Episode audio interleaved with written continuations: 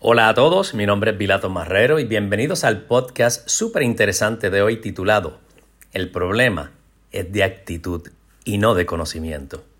Una de las frustraciones más comunes de todo empresario con sus empleados, gerentes y líderes es cuando enseñan un proceso y no ven acción y mucho menos resultados.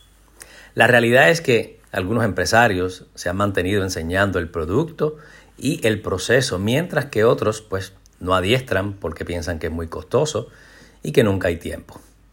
Seguir los procesos no son un problema de conocimiento, son un problema de actitud. La solución está en conocer las mentalidades del empleado a través de su propia evaluación de personalidad. Así podrán descubrir el por qué no siguen las guías, sus motivaciones, fortalezas, debilidades, descubrir miedos, y pensamientos limitantes. Los tiempos de a ver qué pasa sin tener una base científica, psicológica, deben ser cosa del pasado. Ahora existen estas herramientas que son asertivas, brindan claridad, que nos hacen realizar pivotes y tomar decisiones informadas en tiempo real. Estos exámenes psicológicos nos ayudan a comprender mejor, a apoyar a otros y desbloquear los obstáculos que impiden alcanzar nuestra mejor versión.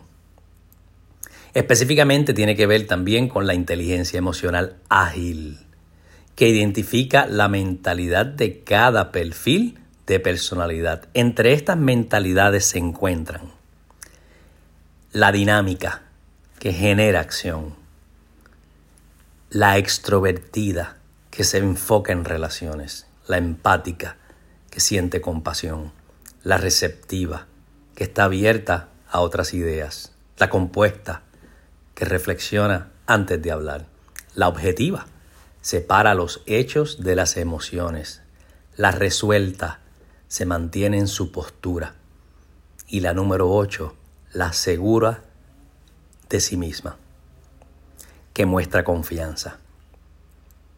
Ninguna de estas mentalidades es mejor o peor, y solo significan que cada una tiene fortalezas, debilidades, oportunidades y amenazas. En otras palabras, somos seres que debemos estar continuamente en búsqueda de nuestro mejoramiento diario. Debemos cambiar la mentalidad de competir con otros y comenzar a competir interiormente con nosotros mismos de una forma sana. ¿A qué me refiero con esto? A mejorar nuestras actitudes y desempeño de forma diaria, a fijar metas que incluyan estas preguntas. ¿Cómo fue mi desempeño de ayer? ¿Qué me gustó? ¿Qué no me gustó? ¿Y cómo puedo superarlo? Luego queda ponerlo en acción.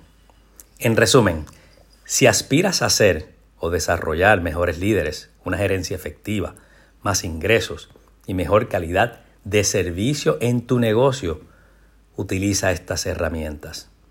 Tu empresa, empleados y clientes serán los ganadores indiscutibles de esta sabia decisión. Les invito a escucharme todas las semanas con temas de valor que mejoran nuestro desempeño.